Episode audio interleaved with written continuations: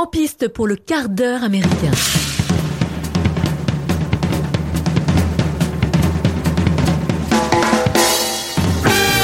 Et bonjour à tous et bienvenue dans cet épisode hors série numéro 9 du quart d'heure américain. Aujourd'hui nous allons parler de féminisme ou plutôt de prise de conscience féministe et d'émancipation de la femme à travers le film de Martin Provost, La bonne épouse, sorti en salle le 11 mars 2020 avec Juliette Binoche, Yolande Moreau, Édouard Baird. Et ça, c'est pour les plus connus. Et pour parler de ce film avec moi aujourd'hui, je suis accompagné d'Éléonore. Bonjour Éléonore. Et coucou, Ça va? Très bien. Super. Et Loris. Bonjour Loris. Bonjour Mike. Ça va? Ça va, la forme. La forme. Ben on va, nous- on va. Éléonore, tu nous pitches un peu le film? Je vous pitch le film. Allez. Alors, je vous propose de revenir une cinquantaine d'années en arrière, sous De Gaulle, et plus précisément à la veille de mai 68. C'est l'histoire d'une femme, Paulette Van der Beek, directrice de ce que l'on appelait à l'époque une école ménagère. L'action se déroule dans la petite commune de Burch, en Alsace. Est-ce que vous situez Burch Ah, je, non, mais- je situe pas l'Alsace. Tu suis à ma mince alors c'est con hein, Merde, non. pour un Alsacien. Bah, En fait, si tu vois Aubernay, c'est juste à côté, D'accord. à peu près. Ok. Donc c'est local. Euh, personnellement, je ne connaissais pas l'existence de ces écoles ménagères. L'ai découvert grâce au film. Moi aussi, ouais, c'est vrai.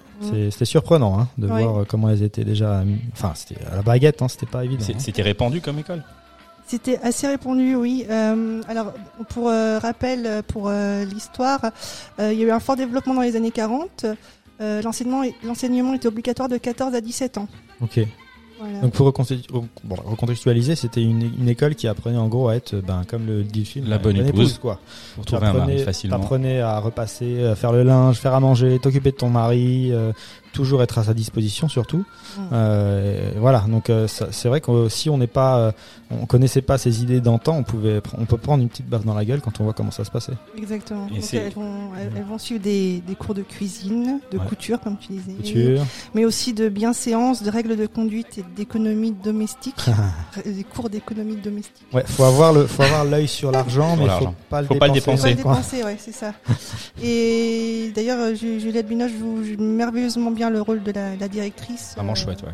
Paulette Van Der Beek, toujours tirée à quatre épingles, impeccablement. Je la connaissais pas comique Bah comme. ouais, hein J'allais le dire, moi je crois que c'est la première fois Ouais, que je la vois dans un rôle comique. Et elle franchement, ça lui va bien. mal, hein. Elle fait la fille bien mieux. coincée, un Mm. peu euh, qui, se- Mm. qui se dévergonde au fur et à mesure.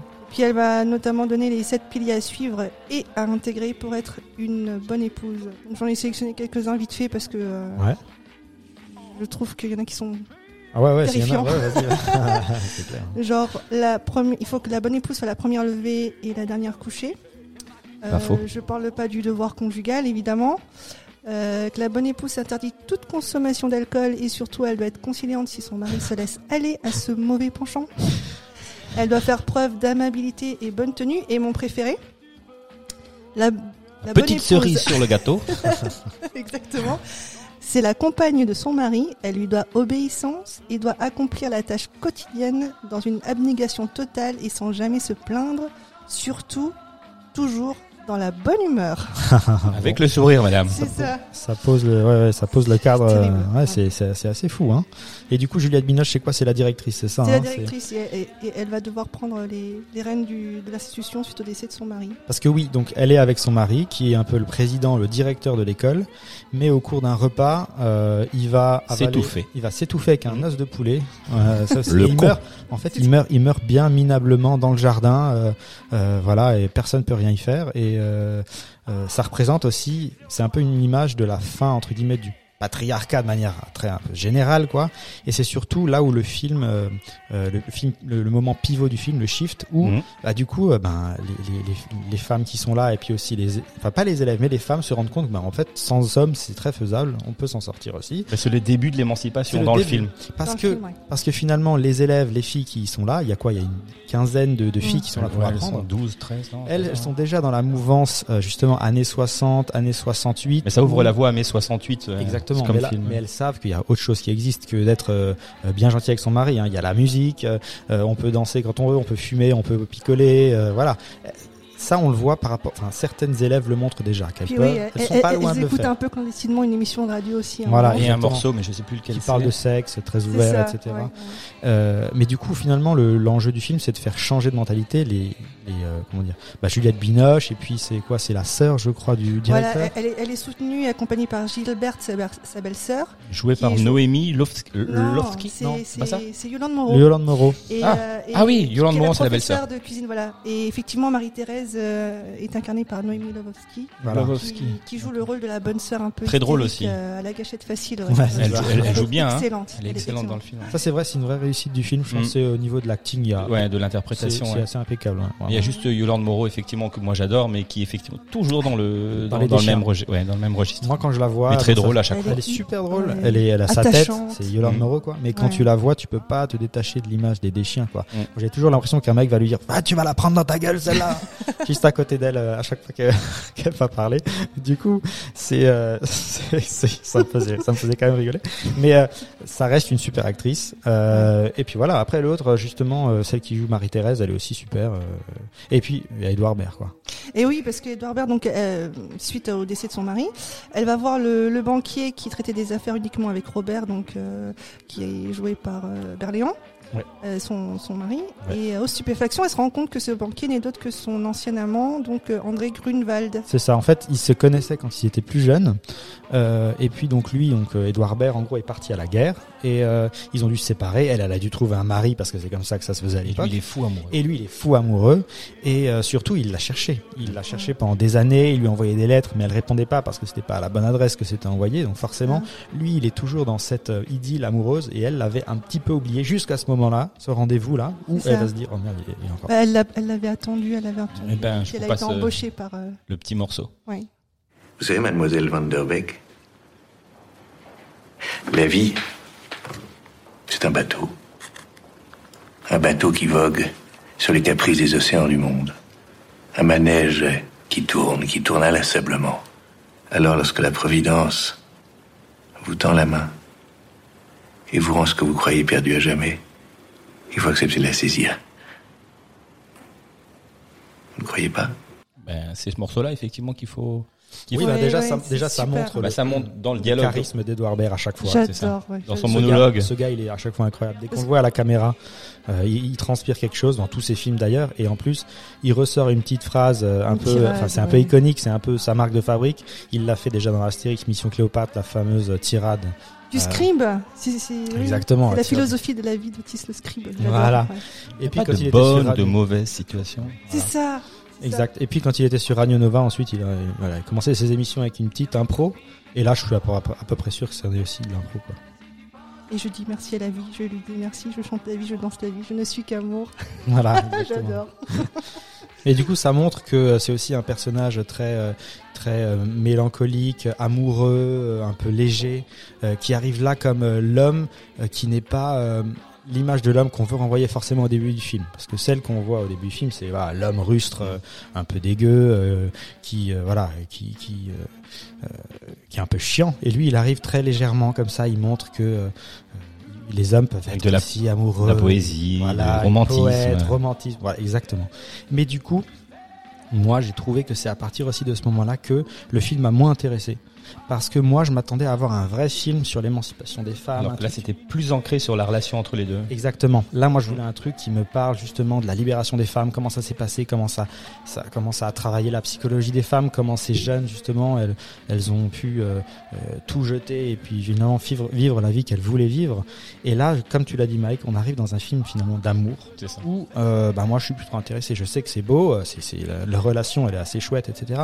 Mais je sais que le film ne va plus rien me raconter, ou ne plus rien m'apprendre, ou ne me raconter dire quelque chose C'est d'intéressant. le fil conducteur aussi du, du film, cette histoire d'amour, cette passion qu'elle euh, qu'elle entretient avec euh, Grunwald, qui va pouvoir aussi faire en sorte qu'elle s'émancipe de tous ces, euh, ce mode éducatif qu'elle s'était euh, Mhm. obligée de, Mhm. de suivre. Et, et moi, je trouve que ce film dénonce, dénonce quand même clairement le, le patriarcat, euh, ainsi que le côté lisse et dévoué et soumise de ces- jeunes femmes que l'on éduquait sans se soucier vraiment de leurs profondes envies et du choix de, de leur existence. Et on a d'ailleurs, on va peut-être écouter l'extrait euh, du film. euh, lorsque Annie se- s'exprime auprès de, de Juliette Binoche. Annie, c'est une pensionnaire de, l'école qui avait fait le mur. qui avait fait le mur et qui est du coup du coup convoquée chez la directrice dans le bureau. Et la dir- c'était en pleine nuit, donc la directrice, elle avait enlevé sa jupe et mis Ah un oui. pantalon. Voilà. Et euh, Parce qu'elle faisait des essais de vêtements euh, pour ça. rigoler. Voilà. Et donc euh, voilà. Et Sachant que le pantalon était totalement, euh, Totalement. interdit. proscrit pour les pour les femmes et euh, donc c'est oui enfin proscrit voilà c'est euh, à ce moment-là que donc euh, elle convoque comment elle s'appelle la petite jeune là? Annie. Annie. Et elle a pas le temps d'enlever son pantalon et elle l'accueille dans son bureau déjà caché derrière le bureau euh, pas que la jeune fille voit euh, Un peu honteuse. qu'elle ait son- un peu honteuse le fait qu'elle ait son pantalon et donc euh, on va vous passer l'extrait T'as 17 ans. La vie devant toi. Pense à ton avenir. L'avenir? Quel avenir? Être à la botte d'un mari toute sa vie avec juste droit de la boucler? C'est ça votre grande idée de l'avenir? Je veux vivre, moi. Je veux être libre. Aimer qui je veux, quand je veux. voilà C'est beau. peace and love C'est vrai, elle a tout à fait raison. Et du coup, euh, je pense que c'est là aussi que où Juliette Binoche, enfin, son personnage, comprend euh, que elle peut le faire aussi. Mais C'est une sorte de, de parallèle. oui c'est ça C'est ça. C'est pour ça que cette histoire d'amour est quand même. euh, Et, importante, et c'est le, le moment crucial aussi, la prise, la prise de conscience de Juliette Binoche, c'est euh, la tentative de suicide d'une de ses pensionnaires, Exact. Oui, qui est, euh, oui. qui après elle s'enferme dans sa chambre et elle, elle, elle réalise qu'elle a fait fausse route depuis le début et qu'effectivement faut aller vers l'émancipation de la femme et que- qu'elle regrette tout ce qu'elle a fait Qu'elle en a assez de leur faire croire qu'elles seront heureuses en étant l'esclave des hommes, tout Ah, simplement. Je- Après, je dis pas que la relation amoureuse est pas importante. Je dis juste qu'elle prend beaucoup de place par rapport Au message, base, euh, ouais, ouais, Voilà. au message que j'aurais aimé un C'est juste pour le plaisir de voir Edouard Baird, en fait. Ah bah ça, moi, ça me va. hein. Franchement, euh, pas de souci. Toi qui n'aimes pas les films français, t'aimes bien Edouard Ah Baird oui, bah voilà, je l'ai dit. C'est dit. Bah, Bah, d'ailleurs, Tu me feras une liste des acteurs français. On va les convoquer, on va faire faire un film ensemble. Il y en a Et comme ça, tu pourras aimer. Quoi. mais j'aime le cinéma français. En, plus ouais. du, du côté un peu justement engagé du film, t'as t'as quand même des scènes hyper drôles euh, régulièrement. T'as la scène du quand, il est- quand justement Edouard Baird escalade la gouttière et qu'il doit prouver son Ouais, amour ça, à Jules Binoche en lui donnant la recette de l'Apfelstrudel. Ça, c'est excellent. ouais. Évidemment, le vrai. connaissant, il le fait impeccablement, euh, et, il- il- avec la- les bonnes proportions, etc. Et il rajoute même Est-ce que tu veux la recette de la pâte feuilletée? Je trouve ça trop drôle. Un quoi. petit cadeau en Ouais, plus. il est excellent. Et j'ai une autre mention spéciale aussi pour la géniale prestation d'Armel. Caméra euh, café. De Caméra Café, voilà. Qui, qui joue la présentatrice télé La guindée. speakerine, ouais. Ouais. C'est la nunuche de Caméra Café, voilà, pour Ouais, ceux qui se là, est- souviennent. je, je la préfère dans ce rôle-là. Ouais, bah, clairement. hein. Dans, dans, dans le rôle de la présentatrice télé guindée, lorsqu'elle promeut l'é- l'école et le salon ménager qui aura lieu dans la capitale à Paris. Et le mieux, c'est peut-être de l'écouter. Mais quel savoir-faire et quelle bonne éducation. Et comme je me réjouis de voir ces jeunes Françaises prêtes à se dévouer avec abnégation pour le bien-être de leur futur époux, donc de la France. Avis aux amateurs, ces cœurs sont à prendre, mais attention. Ici, pas de rock'n'roll ni de mœurs dépravées, seulement et toujours du cœur à l'ouvrage. Chers amis téléspectatrices, nous ne le dirons jamais assez. Cette belle et saine jeunesse porte déjà en son sein la France de demain. Permettez-moi maintenant, au nom de l'Association des jeunes ménagères de France, sous le haut patronage de Madame Yvonne de Gaulle et de notre partenaire officiel Arthur Martin au Salon des Arts Ménagers, d'avoir le plaisir de vous offrir ce lave-linge automatique qui simplifiera pour beaucoup la vie de nos apprentis ménagères. Au nom de l'institution ménagère Van der Beek, nous remercions Madame de Gaulle et Arthur Martin. Ah, Ils ont eu les ciseaux. Ah, ben c'est là où effectivement il cherche la, la demoiselle qui doit avoir les ciseaux et c'est là où elle, elle essaie de se suicider. Exactement. C'est à partir de ce moment-là où ça tourne et puis euh, on va vers l'émancipation, euh, la prise de conscience de Juliette Binoche. Exactement. Ben merci. T'as encore des choses à dire Ah sur bah le film Ah bah écoute, euh, oui moi je suis pressé, c'est vrai. Oui, pardon, vas-y. Une- simplement pour dire que c'est une très bonne comédie euh, française qui a, qui a vocation d'éveiller les consciences sur l'émancipation et les droits des femmes. Et que c'est très bien joué, comme on l'a déjà dit, par les trois protagonistes, le trio gagnant Binoche, Moreau et Lovosky, euh, qui apporte euh, de la passion, de la force, une certaine légèreté et un vent de liberté. C'est frais, drôle, engagé. Et euh, le côté engagé est fait de façon factuelle sans être trop morali- moralisateur. C'est ça qui est intéressant aussi. Et on peut souligner que c'est un film qui peut encore faire écho euh, par rapport à ce qui se passe aujourd'hui. Et je pense, je pense notamment à la charge mentale. Et, euh, et je pense qu'il est important de pas oublier d'où l'on vient, que ce soit pour euh, ce, ce type de, de thématique ou, ou- ou d'autres choses dans, dans l'histoire. Ça se passe aussi par, ça passe aussi par les livres, les films, les fictions. Et je me suis sentie concernée en tant que femme, mais je pense que les hommes peuvent l'être tout autant ouais. et être sensibles à ce type de message. femme. Tout à fait, exact, exact. Je suis 100% J'ai failli me priver de cette conclusion. Bah voilà. Je suis un nigo. Je suis acheté à la poubelle. Non, franchement, bah, merci Éléonore, hein, merci, Euh, merci Loris d'avoir partagé ton avis sur ce film-là. Yes. Et puis euh, merci à vous de nous avoir écoutés. On vous rappelle bien évidemment que vous pouvez nous suivre euh, sur les réseaux sociaux, la Nuit Américaine, page Facebook, Instagram euh, et sur toutes les plateformes de streaming. À bientôt. Vive les femmes. À Les femmes, ciao.